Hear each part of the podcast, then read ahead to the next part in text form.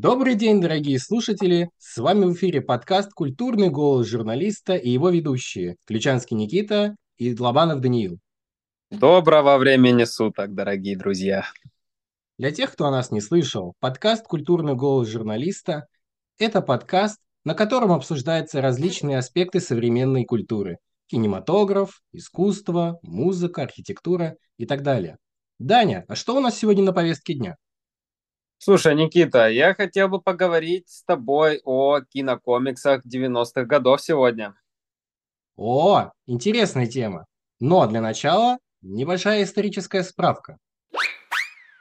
Кинокомиксы – это экранизация комиксов в формате полнометражного фильма, сериала или анимационного проекта, рассчитанные одновременно и на фанатов, и на простого обывателя.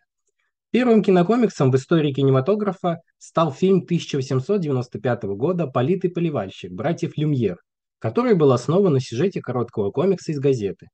Это была первая игровая картина в кино. И лишь спустя 40 лет набирать популярность начали фильмы на основе комиксов про Супермена, Бэтмена и других супергероев. Что ж, о том, что такое кинокомиксы, мы поговорили, а теперь пора бы и обсудить некоторые примеры из практики – и для примеров мы взяли такие фильмы, как «Спаун» 1997 год, «Ворон» 1994 год, «Блейд» 1998 год, «Маска» 1994 год и фильмы про Бэтмена. Итак, Даня, начинаем. Так, ну слушай, Никитка, во-первых, хотел у тебя спросить, вообще смотрел ли все ли ты эти фильмы? Да, конечно, некоторые фильмы даже на кассетах смотрел, так как они были у меня дома. Настоящий олдскул поклонник, да, я так понимаю? Да, да, ретро-став, все дела. Ну хорошо, давай у тебя спросим парочку вопросов по этим фильмам. Ай, ну давай. А, ну, для начала, давай насчет спауна. А какие моменты фильма связаны с мистическими и сверхъестественными аспектами? Ну, знаешь, я бы вот так скажу. А, спаун – это один большой мистический аспект. Вообще вся история, она прям проникнута вот этой мистикой, какой-то темной магией, какой-то вот преисподней. Расскажу вкратце о сюжете. У нас есть главный герой. Он наемник, который выполняет свою работу за большущие деньги. На одном из заданий его предает его собственный друг, оставляет на верную гибель. Однако наш герой не погибает, оказывается в аду, где ему делают достаточно выгодное предложение он сможет вернуться в человеческий мир и отомстить своему обидчику, но при этом получит э, нечеловеческие способности и в то же время будет прислужником ада. Наш герой, недолго думая, ослепленный местью, соглашается на это, возвращается в человеческий мир и уже там начинает творить свою месть. Это первый mm-hmm. аспект. А второй аспект – это то, что мы видим противостояние светлой стороны и темной стороны. Э, светлая сторона, как ни странно, представлена самим главным героем, который, казалось бы, взял эти дьяволические способности себе. А темная сторона представлена и одновременно его обидчиком, его другом, который его предал, и в то же время тем самым клоуном, который постоянно нашептывал спауну и говорил, что «а вот давай здесь сделаем так, а давай здесь сделаем по-другому». То есть в этом проявляется главная мистика фильма. Угу. Очень интересно, Никита, очень интересно. А вот какие, каковы основные темы или послания, которые авторы фильма пытались передать через сюжеты персонажей? То есть я вот слышу там про ад, то есть, может быть, какие-то библейские мотивы, мотивы есть там. Ну вот, разъясни, пожалуйста. А, знаешь, да, здесь есть небольшие такие, скажем так, зачатки библейской мысли. В чем они заключаются? Во-первых, в, в самом в самой сути фильма, вот это вот клише, которое мы еще с тобой потом увидим в дальнейших работах, это тема мести. Она прям через кинокомиксы 90-х проходит такой красной нитью, и, к сожалению, к концу этого периода она станет уже таким банальным приемом, от которого, ну, хочется поскорее сбежать. В данном случае она служит для чего? А, мы видим на примере главного героя, что месть ни к чему не приводит. Нет никакого конечного результата. А, причем герой этого с самого начала не понимает. Он вот этой местью ослеплен, и ему лишь бы идти просто крошить людей. Так дело не работает. А если брать в сравнение, вот, допустим, А, фильм 2010 года «Я видел дьявола». По-моему, южнокорейский триллер, где у молодого парня убивают его возлюбленную, убивают бандиты. И он точно так же, как и Спаун, главный герой в фильме, он идет крошить всех подряд, но по итогу а, чем заканчивается фильм? Он сидит на проезжей части и плачет, потому что прекрасно понимает, что эта месть ему ничего не дала. Ничего не поменялось, ничего не изменилось, и все осталось так, как прежде. А вот второй аспект э, данного вопроса – это анти- два антипода. Есть у нас главный герой, наемник, который тоже совершал плохие поступки, но при этом не лишенный морали. И не лишенный осознания того, что семья – это его главная ценность. И у нас есть на другой чаше весов э, его лучший друг, который от зависти, от, э, скажем так, злости к своему собственному другу решает его бросить на верную смерть, оставляет его в пожаре и тем самым воплощает вот эту подлость и всю гадость человеческого характера. Угу. Ужас какой. Вот поэтому, ребятки, не надо мстить, учитесь прощать. Верно. Вот так вот. Да, правильно. Так, ну слушай, Никитка, ну очень интересно, очень интересно, конечно. Но что ты мне можешь сказать про фильм а, «Ворон»? Какие события ну, послужили катализатором для сюжета фильма? Здесь, в принципе, как и в случае со Спауном, опять у нас месть. А, двое главных героев. Эрик Дрейвен, музыкант, такой рок-музыкант а, по типу Мэрилина Мэнсона. Его возлюбленная, с которой они не так давно обвенчались, подвергаются нападению бандитов в, по-моему, Хэллоуинскую ночь. Их убивают, забирают все их ценности и уходят. Спустя год на кладбище Эрик Дрейвен восстает из могилы и понимает, что его возлюбленной больше нет, ее убили эти плохие люди, значит, нужно идти мстить. И здесь что самое такое интересное, а, опять же, герой получает сверхъестественные способности, неубиваемость, там, регенерацию, как у Росомахи, это все понятно. Это тоже одно из клише а, кинокомиксов 90-х. Здесь важно обратить внимание на то, что э, именно сам Ворон, который будет верным помощником Эрика Дрейвена в его, скажем так, мстительном пути, является ярким отражением фразы о том, что ворона нельзя обижать. Есть, такое, есть такая фраза в народе ходит, что ни в коем случае нельзя обижать ворона, иначе это обернется несчастьем. И здесь как раз-таки на примере истории мы видим, что Эрик Дрейвен, будучи вороном, а, скажем так, теряет все, что у него было, все самое ценное в жизни из-за этих плохих людей, и он возвращается, чтобы им отомстить. И, естественно, впоследствии он начинает э, гасить каждого человека, добирается до главаря, и в конце концов, небольшой спойлер, если вы не смотрели, вы извините. Он в конце погибает, но погибает красиво. Э, напоследок он видит свою любимую, и на этом история заканчивается. Угу. Слушай, Никита, а ты помнишь, какими словами Эрик э, Дрейвен описывает свою месть?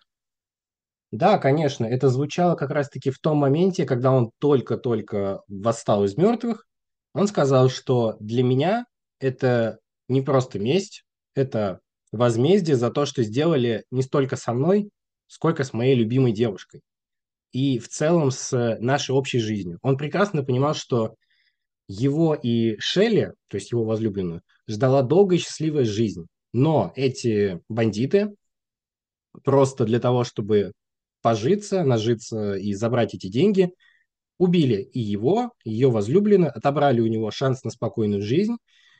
И он прекрасно понимает, что он должен э, вернуть, скажем так, должок, отомстить абсолютно каждому, но под, скажем, таким пафосным термином, как возмездие. При этом он прекрасно понимает, что э, эта месть должна для каждого обидчика послужить определенным символом. А, то есть, допустим, один из э, э, героев, вот этих вот бандитов, погибает из-за автокатастрофы. Связано это с тем, что он там на протяжении всего фильма вечно гоняет как лихач, э, сбивает пешеходов, э, нарушает правила ПДД. И он, по сути, мстит ему тем же самым способом, которым он делал другим людям больно. Угу. Спасибо, Никита. Кстати, совсем забыли. а, Мы же хотели по десятибалльной шкале оценивать фильмы. Ну, вот давайте. а, Насколько вы порекомендуете данный фильм к просмотру? Так, ну начну, наверное, со спауна, так как мы уже его Да, обговорили. да, да. А, Мы сейчас э, вернемся и к спауну просто. Ну, да, так вышло. а, спаун, наверное, семь с половиной из десяти. Опять же, Угу, объясню, почему так. А, Во-первых, дело в технической составляющей фильма, она слабовата. Извините меня, 97 год, но 94 год Ворон выглядит гораздо лучше, хотя там тоже не меньше компьютерной графики. Ну и в целом вот это вот клише мести, такого мстителя, оно раскрыто очень плохо, как мне кажется. Вот это портит впечатление. Ворона же я угу, ценю повыше, поставив ему 9 из 10. А, Единственный такой минусовой аспект, так как мне кажется, в фильме немножко не дожали то, что было в комиксе. В комиксе персонаж был более мрачным, более жутким. Мне кажется, что в фильме это не дожали, и опять же, это можно объяснить тем, что многие сцены вырезали, и многие сцены не были сняты из-за трагической смерти актера Брэндона Ли. Если вы не знаете, я сейчас вкратце расскажу. А, Дело в том, что во время съемок одной сцены в него попал снаряд, который был неправильно, скажем так, заложен в реквизит, он получил серьезное ранение и спустя 12 часов скончался в больнице. Из-за чего некоторые моменты пришлось переснимать, а где-то даже пришлось брать дублера. Этим можно, в принципе, Кошмар какой. объяснить, да, этим можно, в принципе, объяснить то, что фильм вот в этом плане немножко просил. Но в целом фильм реально хороший. Да, трагично, конечно, трагично. Но случается такое, случается. Да, это Так, как бы никто не застрахован. да, да. Ну что ж, Никита, а что ты можешь мне сказать по поводу фильма «Блейд»? В каком жанре можно классифицировать фильм «Блейд»? Ой, фильм «Блейд» — это тоже, скажем так, мое детство, VHS-кассеты, все дела. А, ну, здесь, смотри, Первое, самое очевидное, что это кинокомикс, хотя кинокомикс – это достаточно такой молодой жанр кинематографа, он сформировался буквально лет 30 назад, как раз-таки вот в период 90-х, как такое самостоятельное культурное явление, как жанр. А второе, конечно же, это боевик. Тут, я думаю, никто спорить не станет, и многие критики подтвердят это. А, наличие экшн-сцен, боевых сцен, динамики, какой-то вот такой э, драматичности, пафоса, все это формирует такой жанр боевика. Есть еще такое мнение, а, что фильм «Блейд» это, ну, относится к жанру ужасов, с чем я не согласен. А, Я не помню имя, к сожалению, американского критика, который это сказал, но, процитирую, «Любой фильм, в котором есть вампир, по дефолту считается фильмом ужасов». Я не соглашусь вот в каком плане. По такой же логике все фильмы про зомби считаются фильмами ужасов. Но давайте-ка вспомним э, фильм Эдгара Райта «Зомби по имени Шон», 2004 год. Кто смотрел, тот знает. Там ужасов нету. Там типичная черная комедия, сатира, высмеивание э, фильмов этого жанра, этого направления. Поэтому было бы неправильно. Те же самые «Сумерки», если брать тему вампиров. Где там ужасы? Это как бы, ну, драма. Драма по большей части. Это такая мелодрама. Поэтому с тем, что Блейд относится к ужасам, нет, я вообще не согласен. Полностью поддерживаю. Я считаю то, что ну, это довольно, это заклишировано уже, то, что, ну, вот раз вампиры, раз вот какие-то монстры, то все, сразу ужасы. Но нет, нет, Да, мы живем в современном мире уже. Очень много произведений с сатирой, и с да. драмой, да. Слушай, ну а какие критические и коммерческие успехи имел фильм? Э, Могу с уверенностью сказать, что фильм «Блейд» — это самый коммерчески успешный фильм, э, точнее кинокомикс 90-х годов. Во-первых, э, такой интересный факт, не знаю, знаешь ты его или нет, или знают ли наши слушатели. Кстати, если вы знали об этом, отметьтесь в комментариях, напишите. А, В прокате Blade, самая первая часть, там же еще две потом было, собрал сумму в три раза больше, чем был бюджет изначально.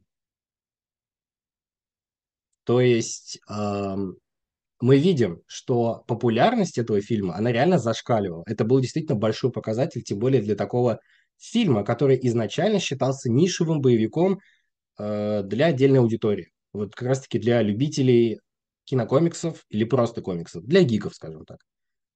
А, при этом вот этот вот оборот а, послужил тому, что Блейд стал официально, официально, я буду на этом настаивать, официально началом киновселенной Марвел.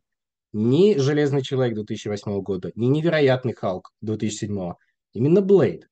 Да, он не был так полноценно связан с э, всей вот этой линейкой Марвела, но Блейд действительно был, скажем так, первой такой серьезной экранизацией комиксов Стэна Ли. Ну и плюс еще успех объяснялся участием Уэсли Снайпса. Актер, кстати, превосходный. Вот кто знает э, его фильмографию, те меня поймут прекрасно. Актер тогда был на коне. Пусть он и не занимал какие-то главные роли, но э, если даже ему давали какую-то второстепенную роль, он отыгрывал ее безупречно. Хотя для него роль в таком боевике была чем-то новым. И э, он показал себя, ну, просто безупречно.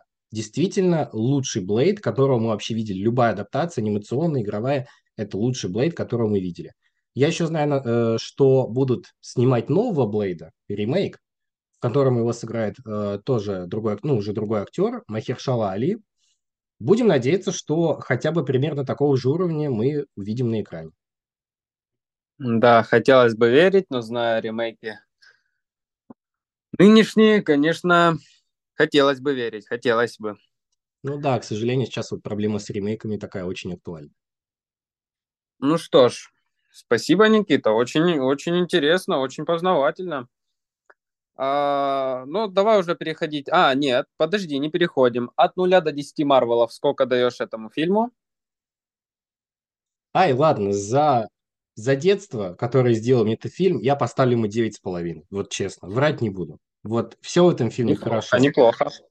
Потому что десятку mm-hmm. ставить это уж прям совсем было бы нагло с моей стороны, но 9,5 точно фильм заслуживает. Спасибо. Ну что ж, э, переходим к следующему фильму. Давай. Маска.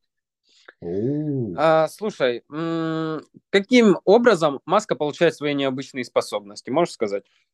Да, но опять же обратимся к сюжету. У нас есть главный герой по имени Стэнли Ипкис. Уже такая, знаете, фамилия говорящая, э, говорящая как вот, допустим, в классике нашей литературы. Э, он обычный банковский работник, неудачник, такой мелкий чиновничек, вечно бегает туда-сюда, им помогает. И он сталкивается с группой бандитов, э, в составе которой есть обольстительная красотка, с которой у него, скажем так, завязываются отношения. И получается так, что однажды э, нашего бедного Стэнли Ипкиса выкидывают на мороз. Он, естественно, разочаровывается, его опозорили, его унизили. И, возвращаясь домой, он идет мимо реки. Видит, что в воде что-то плавает. Думая, что это человек, он без раздумий прям в своем костюме прыгает в воду, достает, а там сундук. В сундуке, открывая его, видит маску. Деревянная зеленая маска такая старая-старая. Он приносит ее домой, надевает. И вот тут начинается самое смешное, что есть в фильме. Это наличие вот этого персонажа по имени Маск. Вот этот вот классический, как из комиксов, да, кстати, кто не знал, Маска тоже основан на комиксе. Желтая широкополая шляпа с черной полоской, желтый пиджак, желтые брюки, начищенные до блеска туфли, белая рубашка, ну, естественно, главная карточка маски – сама зеленая маска, лицо. Главный герой у нас, опять же, как и в случае со спауном вороном, получает необычайные способности, то он там и, и растягивается, и прыгает, и бегает быстро, и делает все, что только может. И как раз-таки в этом проявляется, наверное, главная особенность этого фильма. Он мультяшный. Такое ощущение, как будто его снимали создатели Looney Tunes. Что вот этот вот эпизод с соседкой, когда у него глаза выпучиваются, становятся действительно гипертрофированно большими. Ну, такого уже ну, быть не может. Там специально все намеренно так гиперболизировано, чтобы показать, что вот, смотрите, легко можно на, как бы, на примере вот маски в кинематографе объединить и анимацию, и настоящих актеров. Ну, конечно, есть еще кролик Роджер, но это немножко другая история. То есть, в целом, вот так вот он получает свои способности, и уже потом, э, ну, там не месяц скорее, а, скажем так, решает подшутить над этим бандитом. Угу. Спасибо, спасибо. Никита, слушай, а какие сцены или моменты стали наиболее известными или популярными из фильма? Может, какие-то мемами, мемными стали? Ну, знаешь такие? Можешь рассказать про такие? Да, конечно. Ну вот опять же тот момент, который я упомянул с соседкой. Вот это первая его трансформация, когда он как тасманский дьявол крутится в урагане, начинает кружиться по всей квартире, появляется в своем каноничном образе. А второй момент – это то, когда он начинает танцевать и петь вместе с полицией. Я думаю, ты помнишь этот момент. Конечно. А, вот эта вот его рубашка такая испанская, маракасы в руках, когда он начинает а, танцевать, заставляет полицейских танцевать и петь вместе с ним, это действительно выглядит смешно. А, еще ситуация смешная тем, что они, по сути, приехали, полицейские его задержать и застрелить. Но э, наш герой, сразу видно, что умный, он-то как бы, ну, неубиваемый, но он при этом все равно их отвлекает, чтобы его не тронули. Mm-hmm. И, наверное, главный момент, который я считаю лучшим во всем фильме, и я объясню почему. Это момент э, ближе к финалу, когда нашего героя подстреливают, он падает, падает на руки одного из бандитов, все сидят, хватаются за голову, как так, герой погиб. Но он неожиданно очухается, начинает саркастично плакать, говорит, что «Господи, помогите», Uh, у меня осталась жена, дети, собака и так далее. Я умираю, мне плохо. И все. И вот это вот э, типичные клише, когда просто он бездыханный валяется. Затем резко появляется вставка, когда люди в зрительском зале встают, начинают хлопать, громко кричать, приветствовать героя. А он неожиданно, бац, проснулся, ему дают награду, очень сильно похожую на Оскар, такую прозрачную, э, стеклянную. И он, хлопая глазками, начинает всех благодарить и говорит, вы все меня так сильно любите. И это настолько смешной момент, что, я не знаю, я до сих пор, когда пересматриваю маску, я начинаю, ну, просто смеяться в голос. А смешно-то почему? Это степ Голливуда, откровенный степ Голливуда. Это э, подшучивание над вот этими всеми актерскими клише, которые уже надоели к тому моменту. Маска вышла в 94-м. К тому моменту в вот этих вот драматических фильмах, там, в трагедиях, постоянно вот это вот э, клише «Ой, я падаю в обморок, я сейчас умру». И в «Маске» это высмеяли. И надо отдельно сказать спасибо Джиму Керри, прекраснейшему актеру, который почему-то остался без Оскара, э, что вот его мимика помогла ему создать вот этот вот намеренно мультяшный образ, настолько смешной, что ну, его многие вспоминают до сих пор. Да, действительно, одна из лучших комедий детства. Да.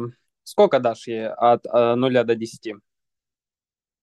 Восемь с половиной. Правда, фильм вызывает только... Заслуженно, я считаю. Да, да. Вот единственный минус – это моментами проседает сюжет. Есть какие-то вот такие сюжетные дырки, которые вот ну хочется чем-то заткнуть. И в комиксах они есть. То есть вот это вот объяснение. Но в фильме, к сожалению, вот нет, ну что поделать. Все равно фильм остался угу. вполне себе хорошим. Да, ну что ж, а мы переходим от смешного к более такому мрачному. Бэтмен. I am Batman. Да. Ну что ж. А, можешь ли ты сказать, какой персонаж стал настоящим антагонистом, ан, антагонистом для Бэтмена в фильме 1997 года? А, ну, для начала, для наших слушателей скажем, что 97 год вышел фильм про Бэтмена, который назывался «Бэтмен и Робин». Это первый фильм, в котором появился помощник Бэтмена, все его знаете, в зеленой масочке, бывший гимнаст. И надо сказать, что в этом фильме сразу три антагониста. Первый – это Качок Бэйн, ставший жертвой химических опытов и, по сути, выполняющий роль силы. Второй – это мистер Фриз, это бывший ученый, разбиравшийся в криогенетике, человек, который действительно обладал высокими познаниями в этой области, но тоже попавший, э, скажем так, под руку науки, попавший в самую плохую ситуацию, когда он э, упал в один из этих вот чанов с э, криогенными веществами, из-за чего он впоследствии был вынужден постоянно ходить в специальном костюме, который обеспечивал низкую температуру его тела для выживания. Ну и третий антагонист – это еще один профессор, но уже профессор в области ботаники, ядовитый плющ, э, которая просто, скажем так, стала злой из-за того, что люди не уважали ее труд. И скажу так, разберем каждого. Бэйн, естественно, не может быть основным антагонистом, поскольку это обычная грубая сила, типичный персонаж, э, там как Халк, то есть просто кусок мяса. А мистер Фриз – это более такой проработанный персонаж, и те, кто читал комиксы, сейчас вот поймут меня. Это не злодей, это антигерой. Если вы прекрасно знаете его биографию о том, что он пытался спасти свою жену, и впоследствии, а, по сути, он не убивал никого. Он совершал да, вот даже какие-то мелкие преступления, кражи, но он делал это ради собственной жены, чтобы ее спасти, потому что у нее было серьезное э, заболевание, которое можно было вылечить только вот э, при помощи криогенетики. И даже он был вынужден это делать. Да, вот именно. Э, как бы ситуация вынудила его это делать. И даже в э, финале вот этого фильма Бэтмен это прекрасно понимает, и поэтому он не добивает его и не делает что-то плохого Фризу. Да, конечно, его все равно потом, конечно, сажают в тюрьму, но тем не менее. Поэтому главным антагонистом становится ядовитый плющ, которая, э, по сути, применяла человеческое общество на общество своих э, зеленых друзей. Да, для нее растения были гораздо более человечными, как ни парадоксально, чем сами люди. Она просто обиделась, и, по сути, она манипулировала что Фризом, что Бэйном. Угу. Слушай, а какие моральные э, или этические вопросы поднимаются в фильмах о Бэтмене вообще? Ой, столько выходило фильмов о Бэтмене в 60-е, и в 90-е, в нулевые, и вот в прошлом году Роберт Паттинсон нежданно-негаданно так отлично исполнил роль Бэтмена. Но если говорить о фильмах э, периода 90-х про Бэтмена, то, во-первых, я скажу, их было три, то есть помимо Бэтмена и Робина там выходили еще до этого. А, Бэтмен и Робин был снят без участия Тима Бертона, э, предыдущие два с участием Тима Бертона. И это как раз-таки определило а, морально-этическую сторону данных картин. Что мы видим? Во-первых, опять та самая тема мести. По сути, из-за чего Бэтмен стал Бэтменом? Для того, чтобы бороться с преступностью. Это своеобразный вид мести. Но при этом не забываем главный нравственный принцип Бэтмена. Не убивать людей, как, что бы они ни совершили. И в этом как раз-таки тоже вот это проявляется такой морально-этический аспект, что э, на зло ты не должен отвечать злом. Ты можешь пресечь это зло, но ты не должен сам в борьбе с этим становиться таким же злым, э, скажем так, гнусным человеком. Ну и, наверное, второй морально-этический аспект – это то, что не все люди плохие с самого начала. И вот действительно любой фильм о Бэтмене, особенно вот эти фильмы 90-х, показывает, что порой человек становится, ну, как бы злым или каким-то вот таким более отрешенным, а, более таким мрачным. Не потому, что он был таким с самого начала, а потому, что что-то случилось. Это как в фильме «Джокер» 2019 года показали нам, что один плохой день может сделать из человека злодея. В данном случае не все злодеи. Бэйн – это жертва эксперимента, а, мистер Фрис – это у нас жертва бюрократической машины, а, ядовитый плющ – это жертва человеческого безразличия. Ну, я думаю, как-то так. Угу. Спасибо большое, Никита. Ты прям настоящий гуру фильмов. Ну, кинокомиксы 90-х я люблю. По, оцен... От, по оценочке. Ну, так как мы по большей части... Мы, конечно, не брали вот фильм, да, определенный. Ну, давай да. вот в целом всей этой вселенной.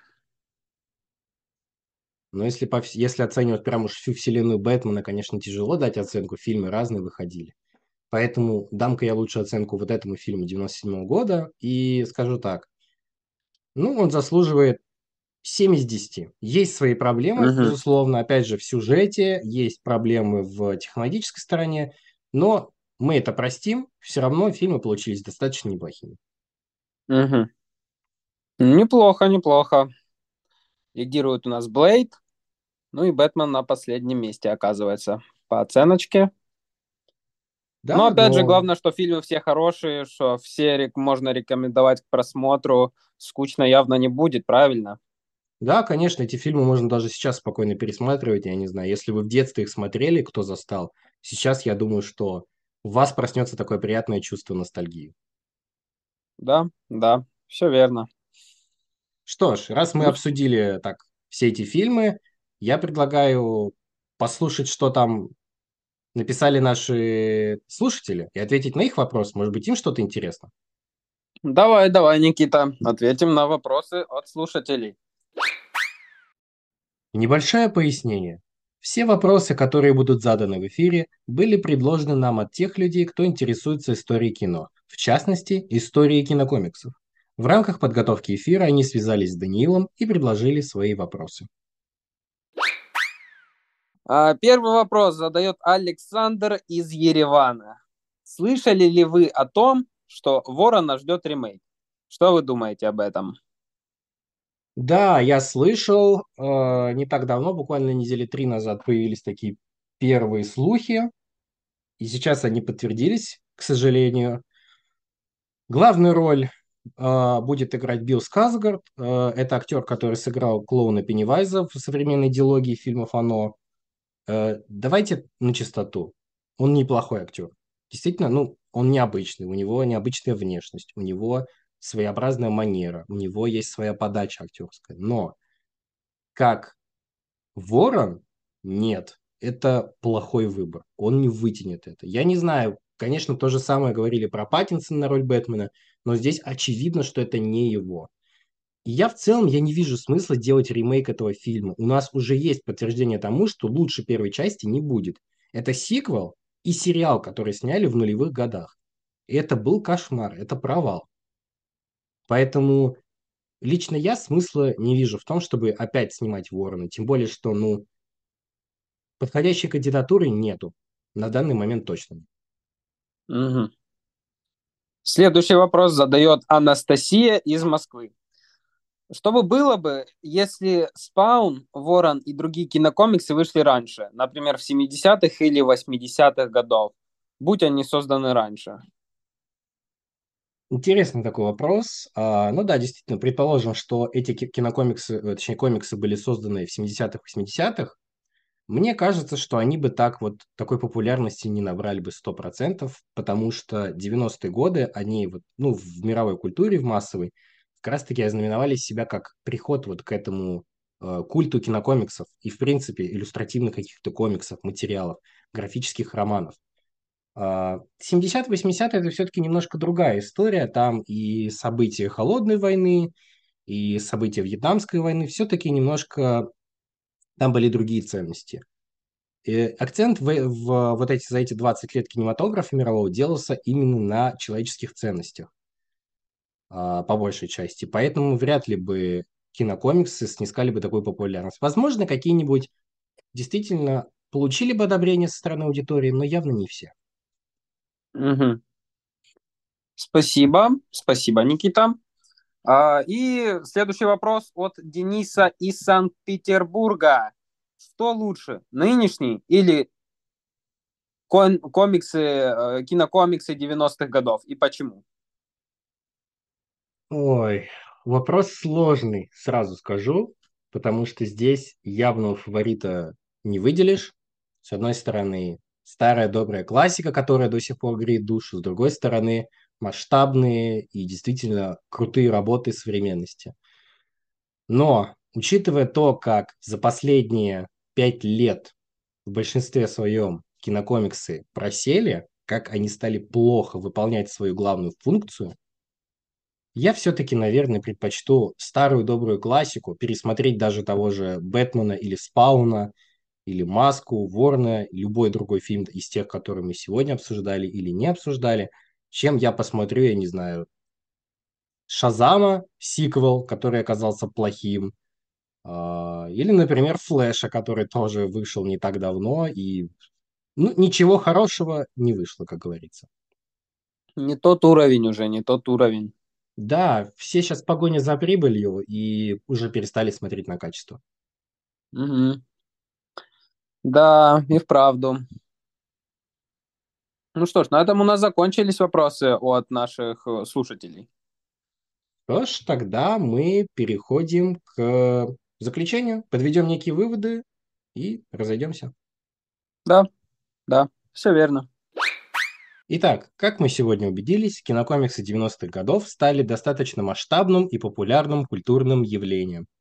Мы разобрали его на примерах самых таких э, важных и наиболее популярных фильмов, которые выходили в то время, определили особенности, проблемы, а также немножко заглянули вперед и сравнили их с нынешними кинокомиксами.